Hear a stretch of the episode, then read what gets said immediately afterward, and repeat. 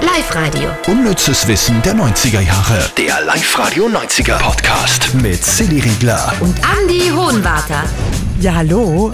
Und äh, in dieser Folge merkt ihr vielleicht so eine leichte Grundaufregung. Bei Also Teilen von uns, bei Teilen von uns. bei einem Teil von uns, nämlich bei mir, Fußball-Europameisterschaft.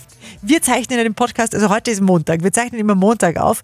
Wenn ihr den jetzt zum Beispiel am Sonntag hört, dann wisst ihr natürlich schon, wer Fußball-Europameister ist. Na, am Montag, glaube ich, weiß man es, oder? Und am Sonntag, weiß, am Sonntag nach dem Spiel weiß das ja auch. Ach so, ja, stimmt. Weil man nicht zu betrunken ist, dann weiß man es am Sonntag schon. Absolut.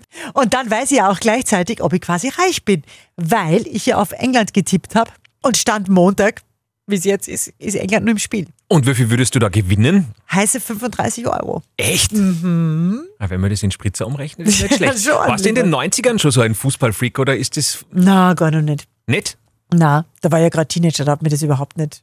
Andere Also, Probleme. Mhm. äh, äh, ja, aber das würde jetzt wirklich ordentlich den Rahmen sprengen. Ähm, übrigens, für alle, die es interessiert, sich, äh, schließlich ist ja ein 90er-Podcast. Fußball-Europameisterschaft haben wir auch in den 90ern klarerweise gehabt. Äh, 92, da ist Dänemark Europameister geworden. Oh, Mit okay. einem 2 zu 0 gegen Deutschland. Wer, wer, mit Dänemark wäre ich auch zufrieden übrigens, weil das wäre so irgendwie der Sieger der Herzen Mhm, verstehe. nach dem, was da am Anfang vom Turnier passiert ist. Und 1996 war es Deutschland, Okay. die wiederum schwer noch gewinnen können. Das wird. Stand heute. Ja. Mhm. Schafft nicht einmal der Yogi. Aber lassen wir das jetzt mit dem Fußball und gehen auf die Top 3 dieser Woche. Vom unnützesten des unnützesten Wissens. Platz 3. Wir haben ja, glaube ich, gerade letzte Woche oder vorletzte Woche über Bademode geredet. Mhm. Bademode der 90er. Bei den Frauen, diese, wie hast du die genannt? Diese, Ah, Jetzt habe ich schon wieder ihr habt einen vergessen. schwarzen Borderanzug gehabt, der so, also wie extrem gefaltet, ja, und trotzdem, also war auch extrem dehnbar und das war so eine Falltechnik, so ein Gript, Gript, Ripped. ja, Ja, Ein Ribeye, irgendwie so. Horcht es eigentlich lieber nur mal an. Und was wir auch den 90ern zu verdanken haben, ist die männliche Bademode und die wiederum einer Serie der 90er. Ja, Gott sei Dank haben wir damals Baywatch gehabt, muss man heutzutage sagen, denn hätten wir Baywatch nicht gehabt, dann hätten wir wahrscheinlich immer noch diese furchtbaren engen Badehosen an, die wir damals alle getragen haben und mussten, weil es ja nichts anderes gegeben. Und äh, dann ist Baywatch im Fernsehen gelaufen, da hat man diese ganzen Surfer gesehen mit diesen Badeshorts, also mit diesen etwas weiteren, cooleren Sachen. Und dadurch ist dann auch der Boom der Badeshorts bei uns gekommen. Krass. Vorher habt ihr keine Badeshorts angehabt? Na, Nur die engen, die Speedos oder wie heißen die? heute glaube ich heißt sie Speedos, ja. Idealerweise auch noch weiß. Oh, Dann herrlich. bleiben wirklich keine Geheimnisse verborgen. herrlich. Danke, Baywatch, muss man sagen an dieser Stelle. Ja? Platz 2. Wie viele meiner Samstagnachmittage damals habe ich mit dieser Serie verbracht. Weil so schön war es. Beverly Hills 90 210.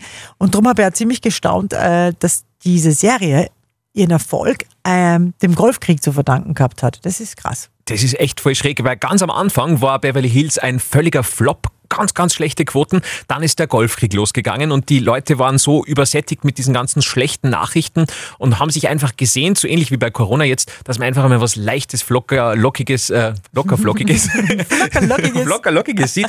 Und da war natürlich äh, Beverly Hills ideal, ne, mit den Teenager-Problemen, das war ideal. Und dann ist es losgegangen mit der Quotenkurve nach oben und dann war es ein Riesenerfolg. Platz 1. Das ist richtig lästig, weil ich hab mir gedacht, diese Wahl zum Wort und zum Unwort des Jahres, dass das schon gibt seit Immer. Seit, seit immer. Ja. Genau, genau, seit immer. Gibt es aber erst seit den 90ern. Seit den 90ern wählen wir das Wort und das Umwort des Jahres in Österreich und 1999 erst das erste Mal passiert. Mit welchen Worten? Das Unwort damals war Schübling. Ich weiß nicht, wer das gewählt hat. Also Schübling ist die Bezeichnung einer Person in Abschiebehaft, sagt der Google, wenn man das äh, eingibt. Und das Wort des Jahres 1999 war Sondierungsgespräche. Oh, die haben damals ewig gedauert, gell? Ja. Das war das erste Mal FPÖ. in Ja, Deutschland. genau, der Riesenskandal damals. Aber wer hat diese Wörter ausgesucht? Das war damals. Irgendwann ist es lustiger worden, muss man sagen. Mittlerweile ist es ja ganz cool. Naja, aber es- na, so ist es nicht. Lustig ist immer das Jugendwort des Jahres. Das ist immer lustig. Ach so. Aber Wort und Unwort des Jahres muss nicht immer lustig sein. Vor allem Unwort des Jahres ist eigentlich nie lustig. Weißt du noch, was letztes Jahr Unwort des Jahres Ja, war? weil ich es gegoogelt habe. Letztes Jahr war Corona-Party. Unwort und Wort des Jahres war der Babyelefant. Okay. Ja. Na, auch nicht so cool eigentlich. Auch nicht lustig. Na. Na, und müsst ihr mal schauen, die Unworte des Jahres, glaube ich, oder soll ich es nochmal schnell durchgoogeln, wenn wir gerade dabei sind? Voilà. Wort und Unworte des Jahres. 2019, Unwort des Jahres, psoffene Geschichte. Oh, das war schon schön. Ja, für, für, für uns zumindest. Ja, Ja, für stimmt. manche Leute war es gar nicht so schön. Dann haben wir 2018 Datenschutzgrundverordnung als Unwort des Jahres. 2017 alternative Fakten. Da weiß ich den Zusammenhang gar nicht mehr. 2016 Öxit. Ah, Brexit, Öxit. Aha. Mhm. 2015 besondere bauliche Maßnahmen. Das war doch in Wien mit dem, Bo- mit der Mauer. Ah, mit der Mit, Mauer. Mhm. mit dem Bollwerk. 2011 Töchtersöhne. Also schon immer mit ernstem Hintergrund. Okay. Wort des Jahres letztes Jahr, äh, vorletztes Jahr, Ibiza. Mhm. Wobei wir wieder bei der besoffenen Geschichte wären. Und bei die Venga Boys und in den 90ern. Ja. Siehst du? ja. Da schließt sich dieser wunderbare Kreis, den wir auch nächste Woche wieder äh, eröffnen werden, wenn es wieder heißt. Live-Radio. Unnützes Wissen der 90er Jahre. Der Live-Radio 90er Podcast. Mit Silly Riegler. Und Andy Hohenwarter.